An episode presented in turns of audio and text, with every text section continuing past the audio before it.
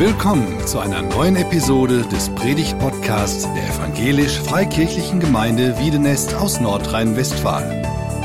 Wir sind davon überzeugt, dass Gott durch Predigten redet. Wir wünschen viel Inspiration beim Hören.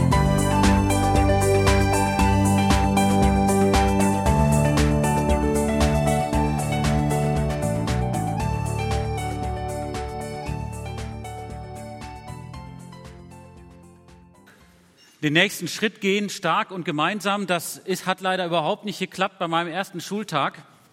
Ich kann mich da wirklich leider noch dran erinnern. Wir saßen da in dem Raum, die Eltern waren in so einem U-Form an den Wänden und da waren gefühlt 200 Kinder, nein, es waren nur 25. Ähm, und dann stand die Lehrerin vorne, ich kannte die auch nicht natürlich, und dann soll, hat die die Namen vorgelesen und dann hätte die, hätte das Kärtchen einem gebracht und hätte das vor einem aufgestellt. Ich glaube, ich war der Erste oder der Zweite. Das ist bei B. Gerau immer so eine Sache. So, dann kam ich natürlich ziemlich schnell dran. Gunnar Begerau. So ungefähr habe ich dabei geguckt. Ich habe es nicht geschafft, den Arm zu heben ich könnte da jetzt noch heulen, oder Ja zu sagen. Ich war vollkommen überfordert. Ich war gerade aus äh, Tansania gekommen. Ich hatte nur schwarze Kinder um mich rum. Die sagten auch nie Gunnar Begerau. Ich, ich, ich hörte meinen Namen normalerweise gar nicht. Und jetzt saßen da gefühlt 20 komische weiße Kinder, eine Lehrerin vor mir. Ich war nie im Kindergarten gewesen. Schrecklich. Total überfordert. Die Lehrerin sagte, na ja, dann schauen wir mal bis nachher. Die anderen waren unglaublich stark, die konnten alle ihre Hand heben. Es war der Wahnsinn, als ihr Name kam. Und am Schluss blieb halt eine Karte vom Gunnar Begerau übrig und die hat sie dann bei mir aufs Tischlein gestellt. Boah. Du hast vielleicht ein Kind, das freut sich schon auf die Schule, weil sie dann die Freundinnen XY sowieso treffen und haben schon ausklamüsert, hoffentlich sitzt man dann neben der und nicht neben dem und äh, haben eigentlich Lust sogar zu lernen. Ich wusste gar nicht, was man da überhaupt macht. Ähm, Vielleicht gibt es die, das ein oder andere Kind, das ist schon ein bisschen schwierig, wenn man in so einem abgelegenen Dorf wie, weiß ich nicht, Pustenbach oder so wohnt oder noch schlimmer irgendwo. Und dann kommt man in die große GGS Wiedenest in so einem großen Dorf und trifft alle möglichen Kinder. Ha, das ist viel zu groß. Was für ein nächster großer Schritt für dieses kleine Kind. Oder du siehst vielleicht ein Kind, also so groß, so ein Rucksack. Und du fragst dich, wie soll das Kind ohne Rückenschaden äh, die nächsten äh, Tage zum, zur Schule gehen. Naja, vielleicht blickst du gar nicht so arg darauf zurück, sondern vielleicht hast du ein Kind im Blick, irgendein 16-jähriger junger Mann, der seine Ausbildung anfängt, der aber Schwierigkeiten hat, weil er schon gehört hat, der Chef, der ist sowieso immer schlecht drauf. Mir erzählte mal ein Schüler von mir, der hat eine Lehre gemacht und jeden Morgen gab es erstmal Geschrei vom Chef. Wirklich, jeden Morgen wurden die Lehrlinge erstmal angemotzt. Was für eine tolle Perspektive für den nächsten Schritt. Wie soll der diesen Beruf überhaupt durchziehen bis zum Ende, also bis zur Ab Absolvierung oder gar durch ähm, dann ausüben? Oder nächster Schritt kann natürlich auch sein, jemand macht so ein Auslandsjahr. Ähm, von außen sieht das immer toll aus. Oh, die geht nach Peru, der geht nach, äh, auf die Philippinen. Ich will mir das gar nicht vorstellen, wenn meine Kinder das machen in die schlimme weite Welt zu gehen, diesen großen Schritt zu gehen. Dürfen sie machen, sollen sie machen. Aber diesen Schritt, diesen nächsten großen Schritt zu gehen, kann manchmal zu unterschiedlichen Zeiten wirklich schwer sein. Entweder für die, die das gehen oder für die, die das begleiten möchten, die gemeinsam da unterwegs sein sollen. Denn Gott hat uns nicht einen Geist der Furchtsamkeit gegeben, sondern der Kraft und der Liebe und der Besonnenheit. Den Vers möchte ich über diese Predigt stellen aus 2. Timotheus 1, Vers 7. Gott hat uns nicht einen Geist der Furchtsamkeit gegeben, sondern der Kraft und der Liebe und der Besonnenheit. Naja, man kann ja sagen, ja, meine Güte, da gibt es ja diesen Spruch, wenn du in die Schule kommst, beginnt der Ernst des Lebens. Und was ist denn da so ernst dabei? Was kommt denn danach? Was ist denn, wenn man in den Beruf geht? Das ist nicht der Ernst des Lebens oder dann kommt das richtige Arbeitsleben. Die Schule ist natürlich manchmal ein bisschen schwierig. Also ich kann mich an eine Situation in der dritten oder vierten Klasse erinnern, bis heute. Die war nicht ganz so schlimm, aber meine größte Sorge in der, in der, in der Grundschule war, wie schaffe ich die Diktate? Und ich kann mich noch an ein Probediktat erinnern. Das fing so an, die Erreger der Grippe sind Viren. Und ich, ich dachte, ich schaffe ja nicht mal den ersten Satz. Die Erreger. Er, er, ist das Ärger? Nee, nee, nee, nee, nee. E, e, Ehre, Erreger. Aber hat das was mit R zu tun? Wie viel Rs kommen denn jetzt? Erreger oder? Und dann war der Lehrer schon ganz woanders. Und dann Grippe. Was denn für eine Grippe? Was ist überhaupt eine Grippe? Hat der Grippe gesagt?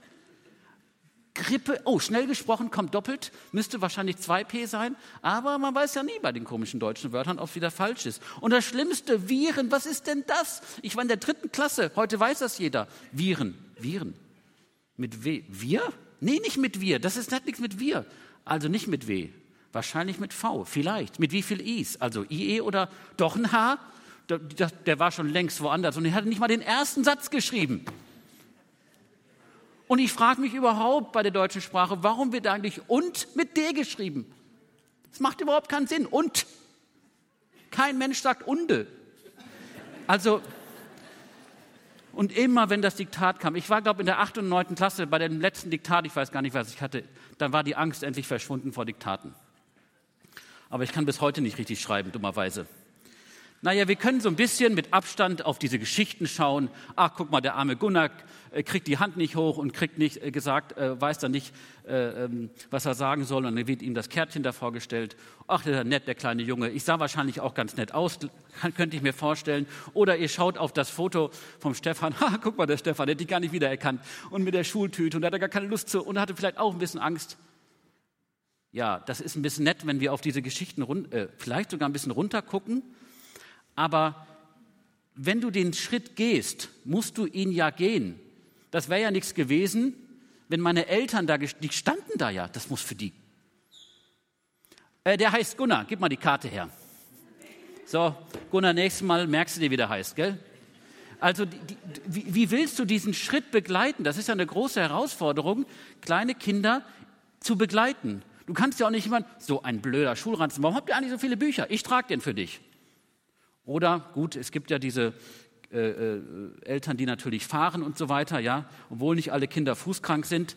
Aber das Begleiten, das Begleiten, das gemeinsam stark machen, das ist ja so eine Sache. Oder auch nicht nur den nächsten Schritt bei so einem kleinen Kind, sondern bei deinem nächsten Schritt. Wie gehst du deinen nächsten Schritt? Das ist ja immer wieder, dass du nach, nach ein paar Jahren einen nächsten wichtigen Schritt gehst.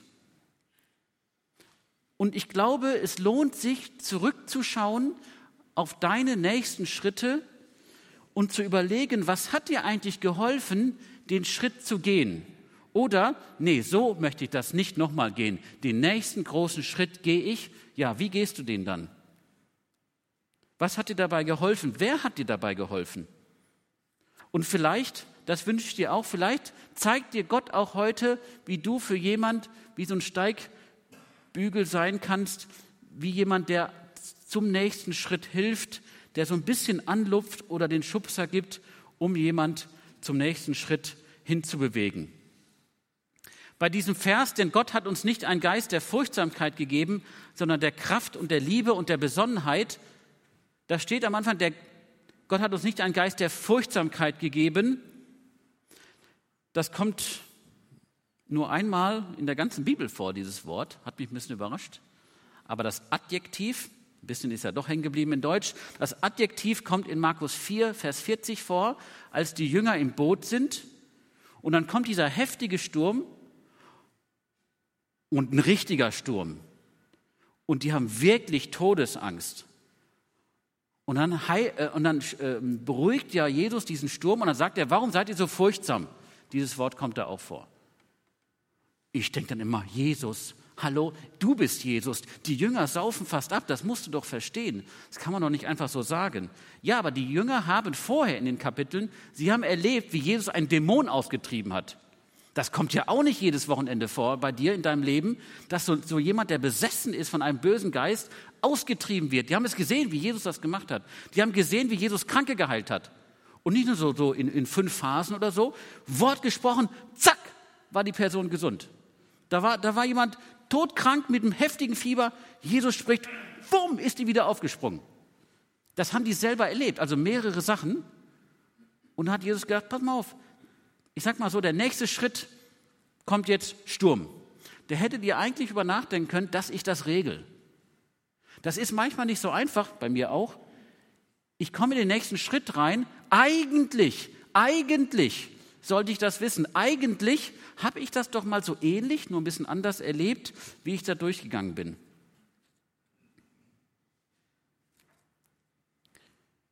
Zum Beispiel, wenn ich was verloren habe.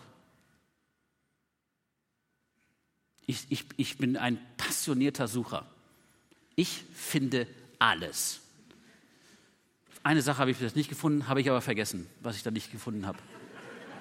Und jedes Mal suche ich und denke dann, Mist, wo ist denn das? Es muss doch logische Vernetzung geben, um das zu finden.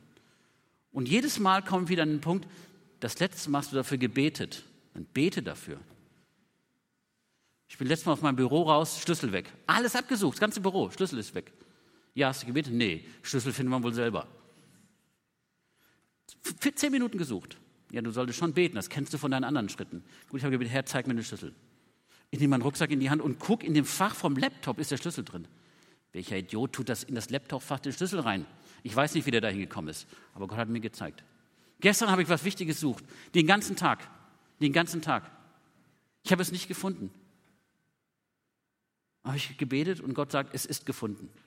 Ja, das bringt mir jetzt auch nicht, es ist gefunden. Du findest es nicht, es ist gefunden. Ich habe es ihm nicht geglaubt, aber heute hat sich gezeigt, es ist gefunden. So kleine Sachen, die kriegt man vielleicht noch hin, wenn man einen Schlüssel sucht oder den ganzen Tag irgendwas gesucht hat. Aber was ist mit größeren Schritten? Der Timotheus, dem das gesagt wird, dieser Vers, Gott hat dir nicht einen Geist der, ähm, der Furcht gegeben, sondern der Kraft. Ein Geist, der nach vorne geht, der nicht ausbremst, bremst, sondern ein, ein Motor, der durchzieht und da eine Linie verlängert. Und in dem Kapitel weist Paulus den Timotheus darauf hin, dass Gott etwas angefangen hat in ihm. Und er zeigt zwei Linien auf. Und zwar einmal zeigt er auf, Gott hat was in dir gemacht, also hat schon mehrere Schritte. Deine Oma und deine Mutter waren doch schon Christen, die haben dir das doch anvertraut. Da hat Gott einen Schritt gelegt und du gehst mit deiner Mutter, deiner Oma, wo dein Glaube sichtbar ist, weiter den nächsten Schritt. Und er nennt ihn selber geliebtes Kind. Er ist jetzt nicht der Vater und hat jetzt der Mutter gesagt, übrigens, ich bin der Vater, sondern er ist der geistliche Vater. Er nennt ihn sein geliebtes Kind praktisch wie ein Mentor oder, wie wir das gestern gelebt haben, wie ein Taufpate, der ihn auf dem Weg mit Jesus begleitet hat. Es gibt geistliche Väter und Mütter, Tanten, Onkeln, wie auch immer man die nennen würde, die bringen dich weiter auf dem nächsten Schritt. Das hast du selber erlebt. Und die Frage ist, das ist für mich die Herausforderung heute Morgen, wie schaut man nicht nur zurück und sagt, das hat mich geprägt, sondern was soll ich denn jetzt prägen? Wer ist für dich die Person, die du zum nächsten Schritt verhilfst? Das können Eltern sein. Das können Freunde sein. Natürlich bei den Eltern, da ist manchmal so eine Sache ab einem bestimmten Alter, da sind die peinlich, das weiß ich auch. Ähm, ich hatte mal vor, mir eine Glatze zu schneiden, da hat mir mein Sohn sehr deutlich gesagt, dass das peinlich ist. Dann habe ich es gelassen. Oder ich muss das machen, wenn er zwei Monate weg ist oder so, ich weiß es nicht. Ich kenne das aber selbst auch. Ich kenne auch, wenn es mal ein bisschen peinlich wird mit meinem Vater, das wissen die Eltern immer. Aber wir haben gestern beim Taufgottesdienst äh, vorgestern, wenn ich da war, Pech, war wirklich der Hammer. Also ich war echt berührt, muss ich sagen. Ähm, da haben wir immer wieder dieses, ähm, diesen Ausdruck gehört, ich bin im christlichen Elternhaus aufgewachsen. Ich fand den früher eines der schrecklichsten Sätze als Christ. Ich wäre gern irgendwie drogenabhängig gewesen und dann, und dann hat mich Jesus so rausgeholt Oder ich wäre irgendwer bei der Mafia angestellt gewesen und hat mich Gott rausgeholt und ich habe alles fünffach zurückbezahlt, wie der Zachäus oder so. Ja, und dann habe ich ein krass geheiligtes Leben geführt. Und was war ich? Im christlichen Elternhaus aufgewachsen. Und sogar noch top. Missionarskind. Boah, also, ja, ich hatte echt ein Problem. Ich habe nicht mal geklaut. Ich habe nicht mal im Laden geklaut. Nicht hier in der Meile, nichts. Ich hatte nichts zu bieten. Ich habe mal irgendwas Blödes zu meinem Bruder gesagt und habe ihn mal ganz arg festgehalten. Nichts zu bieten, was Jesus so bereinigen könnte. Ich weiß, alle sind Sünder. Aber im Nachhinein denke ich, das ist doch was Gutes. Hat mich, hab, ich habe mich ein bisschen beruhigt, als Leute mit irgendeinem ziemlich krassen Leben gesagt hätten, ja, ich hätte mal gern ein christliches Elternhaus gehabt.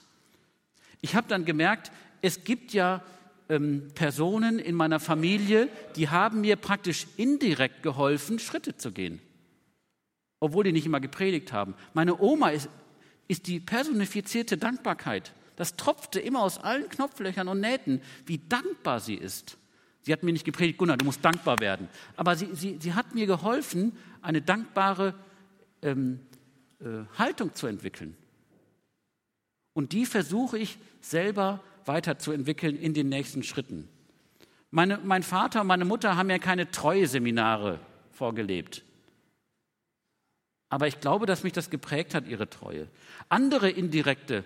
Es gibt eine Bekannte, eine Freundin von meinen Eltern, eine ganz warmherzige Frau.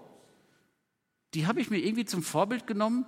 So warmherzig, gut, ich werde keine Frau, aber so warmherzig möchte ich eigentlich werden in meinen Schritten, wo ich mit Jesus unterwegs bin. Mein Zivildienstchef, Matthias Ort, der hatte so einen, einen Blick in den Augen, so einen wohlwollenden Frieden, würde ich das mal, so hat er das nie formuliert. Ich habe einen wohlwollenden Frieden in den Augen. Aber da dachte ich, boah, wie barmherzig ist dieser Mensch, wie er Menschen anschaut. Das möchte ich eigentlich auch. Da bin ich noch weit von entfernt. Ich kann eher böse gucken. Und es gibt andere, die verhelfen mir, stark zu sein mit einem nächsten Schritt. Und ich bitte dich, dass du überlegst, wo bei dir Menschen helfen, einen nächsten Schritt zu gehen. Das muss nicht immer gleich in der Gemeinde sein, wo du irgendwie eine Andacht hältst, sondern wo du für dich den nächsten Schritt gehst. Ich habe Kollegen, die mir helfen, Schritte zu gehen. Wenn du ähm, als Theologe unterwegs bist und dann einen Doktor gemacht hast, dann fühlst du dich manchmal ziemlich klein in dieser wissenschaftlichen Welt und denkst, ich kann eigentlich gar nichts. Ich bin so ein kleiner blöder Theologe, der sich bemüht, stets bemüht, aber hat es irgendwie doch nicht gerafft. Denkt sie, was hat der für Probleme? Ja, ich habe halt meine Probleme, du hast halt deine Probleme. Und da gibt es bei mir äh, Kollegen, die sagen, Gunnar, veröffentlich, schreib, geh zu dieser Konferenz, mach, zeig dich, sag was, auch wenn du dich entsprechend fühlst. Oder wir hab, ich habe Kollegen, die haben Seelsorgeausbildung, therapeutische Ausbildung, was habe ich? Gar nichts. Ich habe so das Leben und versuche das so ein bisschen zu ordnen. Und eine dieser gut ausgebildeten Kolleginnen, die ermutigt, geh, mach, tu, du kannst das.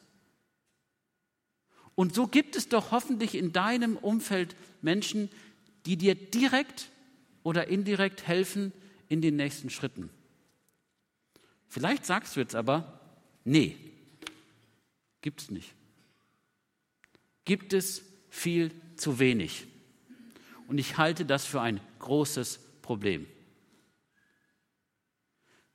Hier in dem Text geht es ja um Gemeinde als Familie. Also der Paulus sagt, mein geliebtes Kind. Oder die Oma und die Mutter von Paulus haben ihn geprägt in den nächsten Schritten. Nicht furchtsam zu sein, nicht feige zu sein, sondern voranzugehen, durchzuziehen in Kraft, Liebe und Besonnenheit. Wenn nicht in der Familie, in der geistlichen Familie, wo denn dann sonst?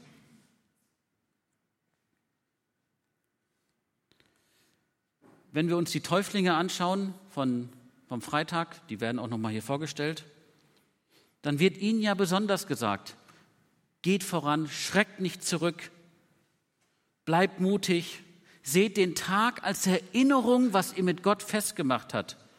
Dann gibt es natürlich Taufpaten, aber gerade an so einem besonderen Tag wie Taufe oder auch eine Einschulung bei dem nächsten großen Schritt sehen wir doch, dass wir diese Menschen erinnern müssen an den Tag, äh, wo sie sich entschieden haben, mit Jesus zu gehen, an dem Tag, wo sie im Geist Jesu nach vorne gehen. Ich lese den Vers nochmal, denn Gott hat uns nicht einen Geist der Furchtsamkeit gegeben, sondern der Kraft und der Liebe und der Besonnenheit. Eine Kraft geht auf andere zu. Und ich frage die Täuflinge und dich auch, der du den nächsten Schritt gehen möchtest, welchen Schritt willst du gehen? Und mit wem redest du über deine Angst, weil du es nicht kannst? Wem möchtest du dich anvertrauen?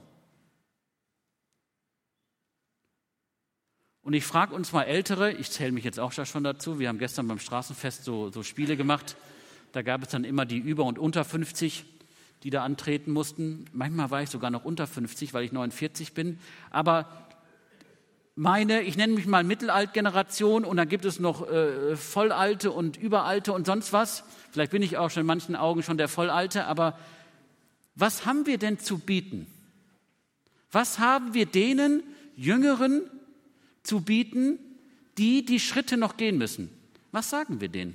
Und wie bist du bereit, sie zu begleiten? Und als ich darüber nachgedacht habe, habe ich gedacht, ich wünsche mir und uns, dass wir besonnen sind. Das ist dieser letzte Begriff in dieser Kette. Kraft, Liebe und besonnen. Der Paulus textet den, gut, er hat einen Brief geschrieben an ihn, aber der textet ihn nicht von oben runter und sagt ihm, was er alles zu tun hat. Ich hoffe sehr, dass du als Mensch, der so alt ist wie ich oder noch älter, nicht, dass du dich nicht beweisen musst oder dich an den Jungen abarbeiten musst. Ich komme da immer mehr in die Gefahr, das merke ich, äh, weil ich natürlich extrem gut alles besser weiß. Ist ja auch so. Aber muss ich das denen alles genauso erklären? Natürlich den Freitagabend, nee, den hätte ich schon ein bisschen anders gemacht. Du bist aber nicht gefragt worden, Gunnar. Und es war auch nicht dein Gottesdienst. Du bist jetzt bald 50 und du bist doch, du, du, bist, du bist dazu da, deine Kinder zu begleiten und denen, die vielleicht auch gar nicht so viel jünger sind, die den nächsten Schritt gehen. Was hast du zu bieten, geistlich und charakterlich? Wir brauchen einander. Deine Erfahrung, Das Handy ist gefunden, gut. Deine Erfahrung, dein Charakter, der sich entwickelt hat, den braucht die Generation vor dir. Und ich hoffe sehr, dass du die Kraft hast, ehrlich zu sein. Weil du wirst ja, wenn du zurückschaust in deinem Leben, sehen, da ist man das überhaupt nicht gut gegangen. Das war nicht gut. Was soll ich denen sagen? Was, wie soll ich begleiten? Manche Sachen würde ich auf jeden Fall anders machen. Ich wünsche dir, dass du die innerliche Kraft hast zu sagen, ja, das war nicht gut. Ich habe Zeiten in meiner Ehe gehabt, da wäre ich am liebsten weggerannt. Genau. Und dann wäre die Frage, was hat dich dazu bewegt, dabei zu bleiben, treu zu sein? Weil die nächste Generation kommt doch genau in diese Situation auch. Was hast du dann zu geben? Liebe, Natürlich kann ich den Jüngeren sagen, ob sie in die Schule kommen oder in die weiterführende Schule oder auch Täuflingen, ähm, dass Jesus sie liebt. Ja, der liebt euch, so wie ihr seid. Du brauchst keine geilen Klamotten. Du brauchst nicht das tolle Smartphone, das ist immer das Top-Beispiel. Du brauchst nicht das tollste Smartphone. Gott liebt dich trotzdem. Ja. Du musst nicht so sportlich sein. Du musst nicht so eine tolle Figur haben. Ja. Okay, und dann? Das Problem hatten wir doch auch alle schon mal, die wir älter waren. Und wir haben ja manchmal das Problem als Wiedenester Gemeinde, an manchen Sonntagen, da sitzt du da im Gottesdienst und denkst, warum bin ich denn der Jüngste hier? Okay, mein Sohn ist noch jünger, aber wo sind denn die Jungen alle geblieben? Oh, wir sind so eine veraltete Gemeinde. Ja, aber eine Gemeinde mit älteren Geschwistern hat doch etwas zu geben.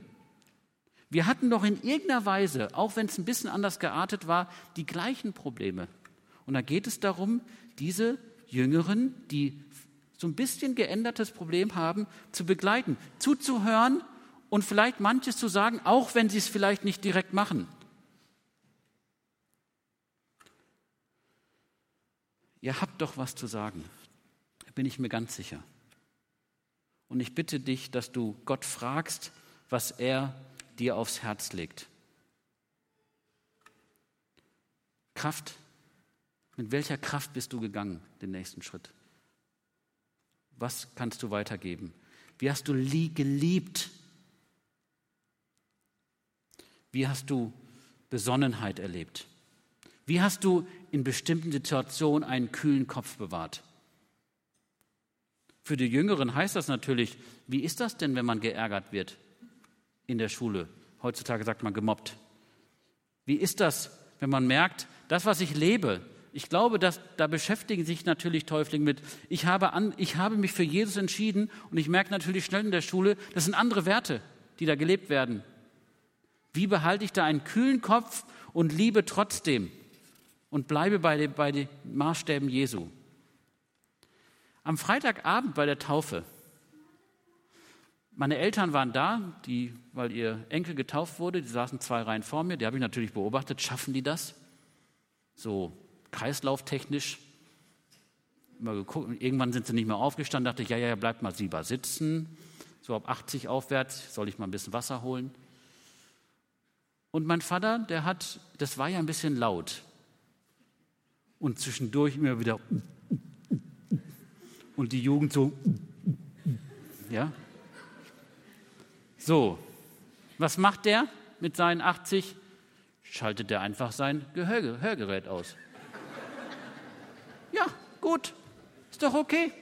Ist zu laut, Hörgerät ausgeschaltet. Der ist doch nicht danach zur Band. Also du, du, ja, das ist gar nicht seine Aufgabe. Diese Kraft und Besonnenheit der älteren Generation, das, da ist doch eine weise Kraft drin, um die weiter zu begleiten. Hier standen junge Leute, die sich für Jesus entschieden haben. Was wollen wir denn? Ja, ich erkläre dir noch wie ja, du kannst ja gern ein bisschen was erklären, aber sie müssen doch ihren Weg gehen und wir sind dafür da, sie zu begleiten. Gott hat uns nicht einen Geist der Furchtsamkeit gegeben, sondern der Kraft und der Liebe und der Besonnenheit.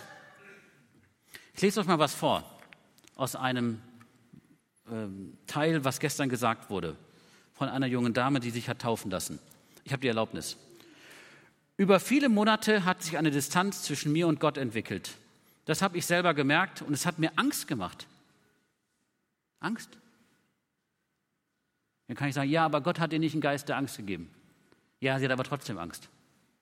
Ich wollte nicht, dass das passiert. Ich habe viel dafür gebetet, dass, es, dass er sich mir zeigt. Ich wollte, dass meine Beziehung zu ihm stärker wird, aber das Gegenteil ist passiert. Das habe ich nicht verstanden. Warum lässt er das zu? Wieso lässt er zu, dass ich mich irgendwo verliere? Wieso lässt er sich nicht finden, wenn ich nach ihm rufe? Und du, der du 30, 40, 50, 60 bist, du hast doch sofort, ja, ging mir auch so. Ja, das frage ich mich manchmal auch. Ja, aber was hast du denn dann gemacht? Du sitzt ja gerade hier. Was hast du denn dann gemacht? Während dieser Zeit ging es mir generell schlechter und ich habe mich sehr allein gefühlt. Hä, ich dachte christliches Elternhaus. Ja, aber ich habe mich trotzdem schlecht gefühlt und alleine. Ich habe mich auch ein wenig von Gott verlassen gefühlt. Ich habe nach ihm gesucht, nach ihm gerufen, jeden Tag gebetet, dass er kommt und mich aus dem Loch zieht. Ich habe geweint. Nichts. Gott hat uns nicht einen Geist der Furchtsamkeit gegeben, sondern der Kraft und der Liebe und der Besonnenheit. Das sagt der erfahrene Paulus zu dem jungen Timotheus, der Angst hat. Und dann weiter, ich habe mich dann zum ersten Mal einer Person anvertraut und ihr so ziemlich alles von mir erzählt. Alle meine Struggles, also Schwierigkeiten, Probleme und so ähnliches. Alles, was ich bisher keinem sagen konnte. Und das, wie Christen das so nennen, dieses Zeugnis, das möchte ich am Schluss dieser Predigt mal so stehen lassen. Da gab es praktisch jemand, da konnte diese junge Dame hin. Eine Situation, eine Person, der konnte sich anvertrauen. Da müssen aber Menschen da sein, die irgendwie eine Bereitschaft ausstrahlen und bereit sind, diesen Weg mit ihr zu gehen. Denn Gott hat uns nicht einen Geist der Furchtsamkeit gegeben, sondern der Kraft und der Liebe und der Besonnenheit. Und offensichtlich war da jemand, der stark war, der Liebe gezeigt hat und Besonnenheit und hat sie dann weitergeführt, sodass sie hier stand und alle anderen, die hier standen, gesagt haben, ich will mit Jesus gehen. Der Vers heißt ja, denn Gott hat uns einen Geist der Kraft gegeben. Wir als Gemeinde, lasst uns den nächsten Schritt gehen, stark und gemeinsam, wer auch immer mit wem. Und wenn wir gleich das Lied singen, dann bitte ich euch, dass ihr das als Antwort für das, was euch Gott gesagt hat, singt. Oder auch als Gebet, als Frage. Es geht darum, dass Gott dich bei dem nächsten Schritt, den du gehst, wirklich in Gnade abholt. Der steht da nicht und hackt dich noch um, bevor du losgehst, oder tritt ihm mal richtig in den Hintern, damit du mal so die nächsten drei Schritte gar nicht machen musst, sondern dann fliegst du ziemlich weit, wenn er tritt, sondern er holt dich ab und sagt, so, wir machen das jetzt zusammen. Entweder kannst du bitten, Herr, gib mir jemand an meine Seite, der mir hilft, diesen Schritt zu gehen, auch wenn er schon vielleicht längst aussteht, oder dass Gott zu dir spricht, wen soll ich denn begleiten? Mit wem soll ich gehen, ohne alles besser zu wissen, aber wen soll ich gnädig begleiten?